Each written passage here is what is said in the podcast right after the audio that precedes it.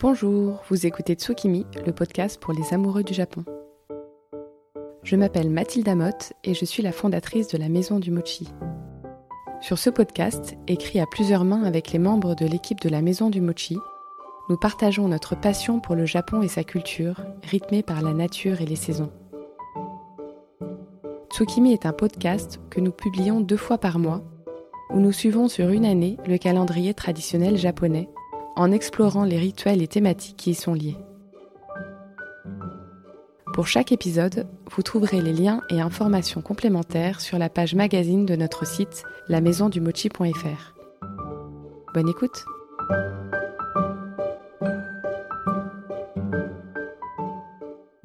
Bonjour et bienvenue dans ce neuvième épisode où nous parcourons le Japon au fil des saisons. Pour cet épisode, nous allons donc parler de février. Et je dois dire qu'à la base, ce n'est pas le mois que je préfère, au contraire. À ce moment-là de l'année normalement, je suis lassée de l'hiver et du froid, et fatiguée de devoir me couvrir de couches et de couches de vêtements avant de pouvoir sortir.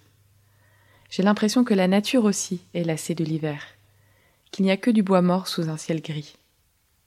Mais ça, c'était avant de découvrir le calendrier traditionnel japonais. Selon celui-ci, l'année débute avec le printemps, et celui-ci commence dès le début de février. Nous le verrons ensemble, le calendrier pour ce mois-ci énumère plein de signaux annonciateurs de printemps. Et c'est vrai qu'à y regarder de plus près, il y a plein de choses qui bougent pendant le mois de février. Mais à la différence du mois d'avril ou d'octobre, ces choses sont discrètes, ténues, presque insignifiantes. Février est aussi le dernier mois pour profiter de l'hiver. Et on peut dire qu'au Japon, le froid et la neige, on connaît et on adore. Je vous propose donc de vous y pencher avec moi, si vous le voulez bien. Épisode 9, c'est parti. Dans le calendrier traditionnel japonais, on a vraiment l'impression que tout repart en février. Et les ko, qui correspondent à des périodes de 5 jours, énumèrent plein de petits signes indiquant des micro-changements. La bouscarle chanteuse, qui est un petit oiseau dont on reparlera en fin d'épisode, se remet à chanter. Les poules recommencent à pondre. Le vent fait fondre la glace. Les fauvettes chantent à nouveau dans les montagnes. Les poissons jaillissent de la glace. C'est comme si la nature se relançait en février. Mais à la différence du mois de mars, ou encore plus du mois d'avril, où l'on peut mesurer cette résurrection à vue d'œil, en février, ces changements sont infimes et doivent être regardés à la loupe. Observez par exemple les bourgeons qui enflent doucement, ou encore la floraison des noisetiers qui arborent en ce moment de longs chatons veloutés aux teintes vert-jaune. C'est intéressant, je trouve, de considérer depuis ce prisme ce mois souvent si mal aimé. Si février est le mois des micro-changements, alors concentrons-nous aussi aux détails de notre propre vie, à notre quotidien, voir si notre rythme nous convient. Et si ce n'est pas le cas, opérer des micro-changements qui auront de grandes répercussions. Comme celui de s'endormir plus tôt en bannissant l'usage d'écran dans son lit par exemple. Et celui de se lever une demi-heure plus tôt pour méditer, écrire, étudier. Ou bien, on peut aussi ajouter un petit peu plus de légumes et de légumineuses à ses assiettes. Ou encore, faire 30 minutes de sport deux fois par semaine. À vous de voir ce qui vous fera du bien. Cette attention aux détails est d'ailleurs très japonaise. C'est une vraie philosophie qui sous-tend notamment la voie du thé. Cette voie du thé est celle pratiquée par les maîtres de cérémonie du thé matcha. Par une cérémonie millimétrée, au cours de laquelle on prépare le thé matcha, on suggère que la grandeur se situe dans les plus menus faits de la vie, comme ce geste tout simple de faire du thé. Si ce sujet vous parle, je vous invite à lire le livre du thé d'Okakuzo Okakura. C'est l'un de mes livres préférés sur la culture traditionnelle japonaise. On y explore une façon de vivre à milieu de nos rêves occidentaux de réussite entrepreneuriale et de célébrité. Un idéal de vie tout en sobriété et sérénité, où l'infiniment petit est le lieu de tous les accomplissements.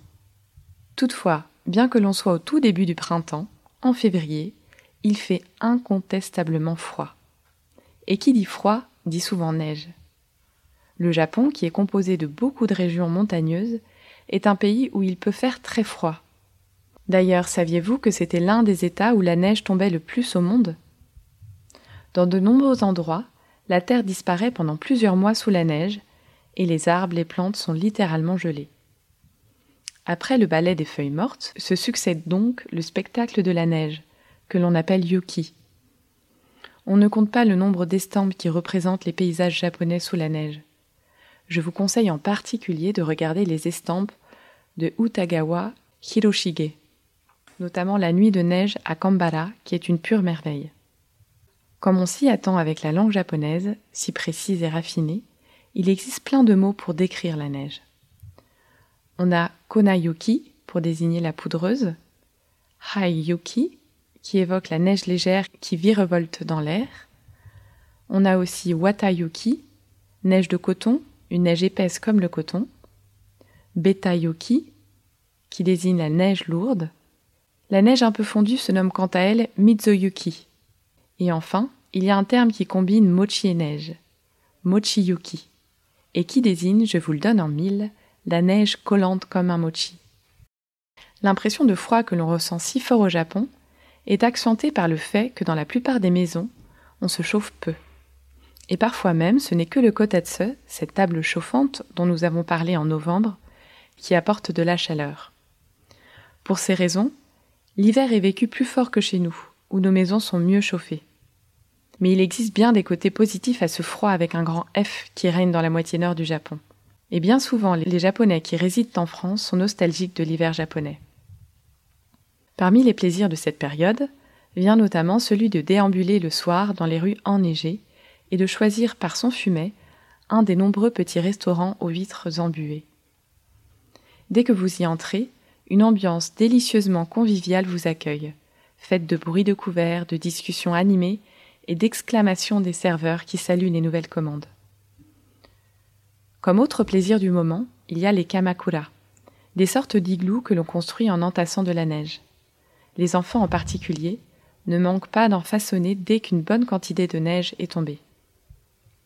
Si vous visitez le Japon en hiver et souhaitez vivre cette expérience enneigée, les villes à privilégier sont Sapporo, Akita, Aomori, Hakodate, Nagoya ou bien sûr Sapporo, sur l'île nordique d'Hokkaido. D'ailleurs, c'est à Sapporo en février que se déroule l'un des festivals les plus populaires d'hiver, le Yuki Matsuri. Créé en 1950, ce festival expose d'immenses sculptures de neige et de glace qui s'illuminent à la nuit tombée. Le 3 février, qui correspond au dernier jour de l'ancienne année, on célèbre Setsubun, la fête des démons. C'est une fête très ancienne qui remonte au 8e siècle, à l'époque de Nara. Setsubun fait partie des célébrations saisonnières appelées Zasetsu, qui ont été créées en complément des 24 Seki. À la différence des Seki, hérités de la Chine, les Zasetsu ont été mis en place par les Japonais afin de coller à la réalité du climat de leur île. Ce qui, entre parenthèses, n'était déjà pas une mince affaire vu la longueur de celle-ci, qui se partage entre zone tempérée, zone subtropicale et zone tropicale. À l'origine, Setsubun était le jour de passage d'une saison à l'autre. Autrefois, il était donc fêté à chaque nouvelle saison. Mais aujourd'hui, c'est seulement le Setsubun du début de printemps qui est célébré. Les Japonais pensent que le mal s'immisce au tournant des saisons. Et c'est intéressant car chez nous aussi on dit que l'on tombe plus malade avec le changement des saisons. Nous on pense aux maladies, mais au Japon on n'oublie pas non plus les démons et les mauvais esprits.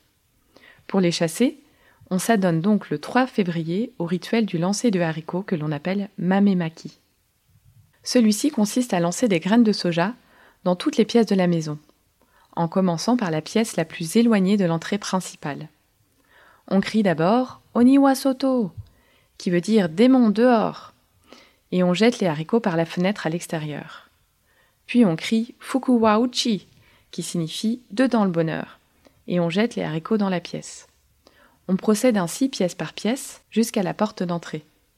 Quand il y a des enfants, il n'est pas rare que le père ou le grand-père se déguise lui-même en démon et fasse mine d'être chassé par les haricots en sortant en courant de la maison.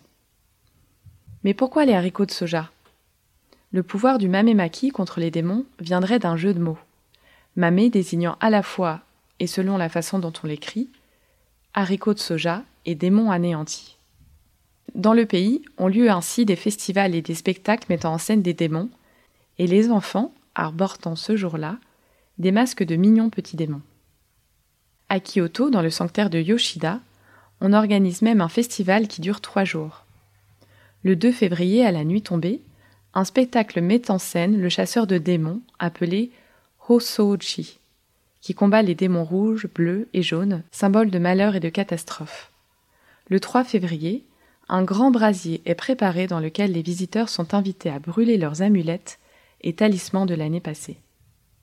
Outre la chasse aux démons, il existe le jour de Setsubun une autre tradition, qui est de manger un maki long, appelé Eho-maki. Il s'agit d'un très gros maki que l'on déguste le soir de Setsubun sans le couper. Chaque membre de la famille saisit son maki et le mange un peu comme nous on le ferait avec un sandwich baguette. Il faut savoir qu'au Japon, manger un maki en rouleau sans l'avoir préalablement découpé en tranches est normalement mal poli. Setsubun est le seul moment où la pratique est acceptée. Aussi, les enfants trouvent cela forcément très amusant. Parmi les expériences incontournables du Japon, et surtout en cette saison de grand froid, l'onsen revient immanquablement. Les onsen, tout comme les sento, dont nous avons déjà parlé en épisode 8 avec le duo de dessinateurs du même nom, sont tous deux des bains publics. Mais à la différence du sento, le onsen est connecté à une source naturellement chaude, dont le Japon, qui est un pays volcanique, regorge. L'eau recueillie des sous-sols est tempérée à 40 degrés environ et alimente un ou plusieurs bassins dans lesquels les usagers peuvent se prélasser. Les eaux du onsen ont diverses qualités thérapeutiques en fonction des composants de leur eau. Mais on peut dire globalement qu'ils sont bons pour la peau, qu'ils rendent souple et douce comme une peau de bébé. Petit hic pour nous occidentaux si pudiques, la plupart du temps pour y accéder, il faut se mettre complètement nu. Pour ces raisons, l'onsen peut impressionner, voire carrément rebuter. Moi-même, lorsque je vivais à Tokyo, j'ai failli passer à côté de l'expérience tant l'idée de me dénuder au milieu de femmes que je ne connaissais pas m'impressionnait. Aussi permettez-moi de vous raconter cette plongée dans l'univers des onsen, qui n'était pas particulièrement exceptionnelle, mais bel et bien inoubliable, me donnant l'impression de rentrer dans une autre dimension à la beauté étrange.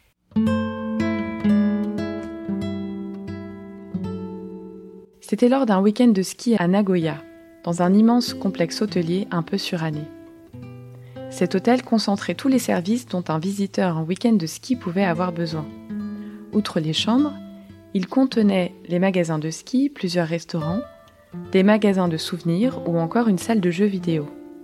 De sorte qu'une fois entré dans l'hôtel, vous n'en ressortiez que pour aller skier ou bien repartir chez vous. Il y avait aussi dans cet hôtel un onsen, un peu vétuste, à l'image de l'établissement. Après maintes tergiversations, j'ai décidé après la journée de ski d'y aller. Comme je n'avais aucune idée de la marche à suivre et que je n'arrivais pas à lire les pancartes écrites en japonais, j'observais très intimidé les autres usagers et mimais leurs gestes afin de ne pas faire d'impair. Déjà, et ce qui me rassura fortement, j'observais que les bains n'étaient pas mixtes et je m'orientais là où les femmes allaient. J'entrai d'abord dans une première salle où je fus accueilli par une bouffée chaude d'humidité. Dans cette salle, il y avait des casiers d'un côté et de l'autre côté des douches en cache-vue. Je pris une première serviette sur un tas où chacune se servait et je me mis à nu, non sans quelque résistance, je dois bien vous le cacher. Puis je me suis douché et savonné avant de passer dans la seconde salle où se trouvait un bassin rectangulaire du format d'une petite piscine. Des femmes s'y prélassaient, la serviette posée sur la tête. Il y faisait plus frais car une partie du bassin plongeait vers l'extérieur par une ouverture dans le mur.